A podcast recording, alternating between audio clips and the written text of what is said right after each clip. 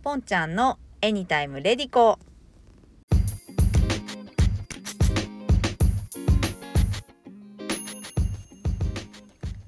こんにちはポンちゃんです。えっ、ー、と今日は3月の16日水曜日。エニタイムレディコは今日で5回目になります。で3月3日から始めたんで今3月の第3週目でしょ？でまあ1 1週間に1回か2回配信できてるなーって昨日思ったんですよ。まあ今日配信したらね。そしたらなんかまあ私すっごい小さい頃から自覚してることがあってめちゃくちゃ飽き性なんですね。なんでなかなかいいペースで続けられてるんではないかなって思ってたんですけどでもね今年もね毎年なんですけど気合入れて1月にスケジュール帳買ったんですよ。でも見事に1月はめちゃくちゃびっしり、あのー、埋めました。ただ2月以降がすっからかんって感じで今年もやってしまったなーって早々に思ってるんですけど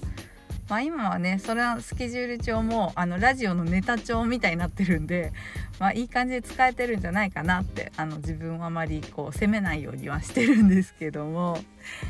はい。でですねえっと岡山県の津山市に私住んでるんですけどマンボウが明けました。で私は6月に来たんですが先月引っ越ししたんですね。で引っ越しした立地としてはめちゃくちゃ飲み屋街に引っ越してきました。なんと高立地なっていう感じもするんですけど絶賛マンボウ中だったんでちょっとあの酔っ払いの感じとかもどうなんだろうと思ってその時は街に明かりが全然灯ってない状態だったんで夜の様子とか分かんなかったんですけど、まあ、実際開けてみるとね目の前の居酒屋さんの光がすごいあのパーッとついてあの玄関先とかすごい明るくなりました。であの私の部屋がある後ろ側あたりにちょっとスナックとかがあるんでカラオケの声とかは割とこう漏れてくるんですけどでもびっくりしたのが昨日旦那さんの部屋側が玄関の方なんですけどその目の前の居酒屋さんがめちゃくちゃ普通の居酒屋さんなんですよ。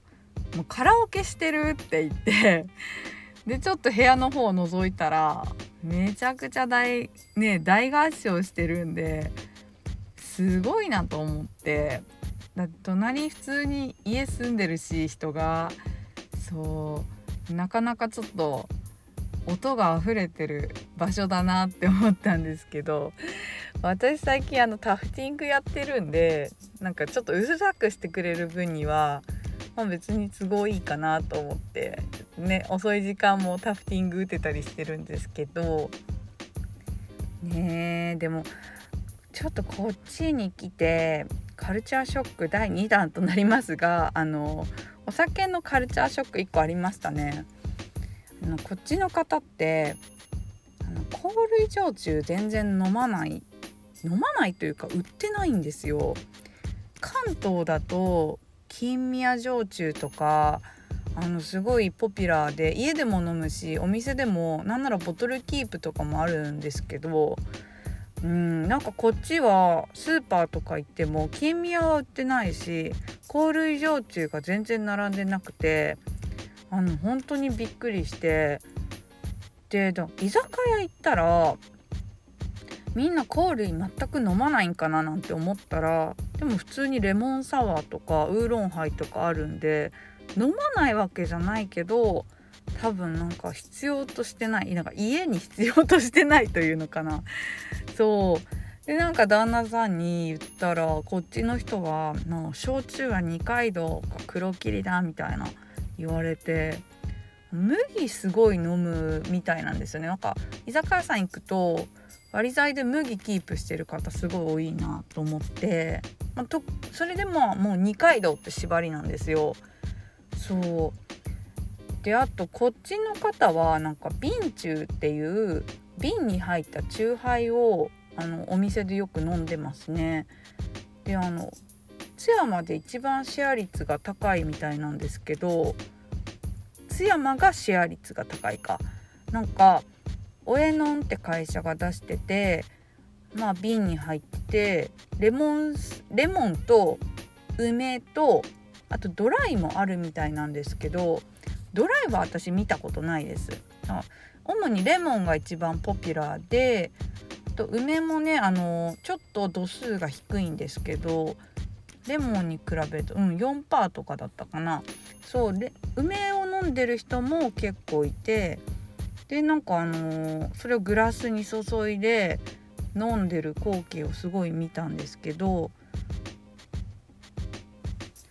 味はねあのレモンも、あ、酸味もあるけど、まあ、甘みもちょっと強いなって印象でした。で梅はえーと、男梅サワーってあるのを知ってる方も多いと思うんですけどそれをもうちょっと可愛らしくした感じの味？梅もすごい美味しかったです。そう。でもビンチュあれ家で本当に飲むんかなと思って私なんか家で缶チューハイ3本ぐらい余裕で飲んじゃうんですけどあれ毎回瓶出たら結構ゴミ捨てめんどくさいななんて思ってうん。ちょっと謎なんですけど、まあ、だからなんかそれがあるから余計あんま香類も必要とされてないのかななんて思ったんですけどねえなんかお酒って結構文化の違いあるんだと思ってびっくりしました。1回だけね遠いとこで言うと群馬から京都に引っ越したことがあるんですけどその時はあんまりお酒のなんかカルチャーショックみたいななかったですけどね、まあ、当初は私そこまで飲んでなかったから何とも言えないんですけど。ねでもねほんとマンボ開けて最近やっと旦那さんと街に繰り出すのを先週ぐらいにしましたね。うん、やっぱ楽しい。街があの明るくて居酒屋さんがやってると行かなくても楽しい。うん、やっぱ酒場のなんかあの外観とかも好きだしまだまだねあの行ってみたいお店がありますね。この間はあの知り合いのお店で、まあ、海鮮とか頼んで食べてもう一個近所のお店初めて行ったお店に行ったんですけどそこもめちゃくちゃビール美味しかった。この間もそんな話したんですけど本当にねめっちゃうまかった。なんかそこは泡が美味しくてすっごいきめ細やかでもちろん洗浄されてるからあのグラスにねすごい綺麗な輪っかがこうだんだんだんだんできてくるような、うん、徹底されてる感じだったんですけどなんかこんなこと言うとビアギークにいろいろ言われてしまうかもしれないんですけどなんかビールのグラスコーラ酸コールコーラスというか冷蔵庫に入れない方がいいよとか結構なんかビール好きになった時にビールの本とか読んでて NG みたいな感じで書いてあったんですけど私これ結構ケースバイケースだなと思ってなんかそこのこの間行ったお店も多分冷蔵庫普通に入れてたんですけどそれはそれでやっぱなんかまた違う美味しさがあるというか確かに冷蔵庫の匂いって多少グラスに移って味わいにどうとかなるかもしれないけどやっぱり冷たいグラスで飲むビールって美味しいなって思いました。だからすごいなんか全部が全部ダメとか決めなくていいと思う。てかそもそも冷蔵庫を綺麗にしてたりグラスをめっちゃ綺麗にしてたらそれも全部成り立つんじゃないかななんて思いながらビールを飲んでました。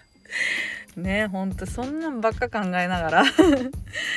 ねでも本当にねあのこれから暑くなってくるしどんどん。なんかビールとか美味しい季節になるなって思ったらすごい楽しみだななんか。いろんなお店にこれから行ってみたいと思います。今日も聞いてくださってありがとうございます。それでは今日はこの辺でまたね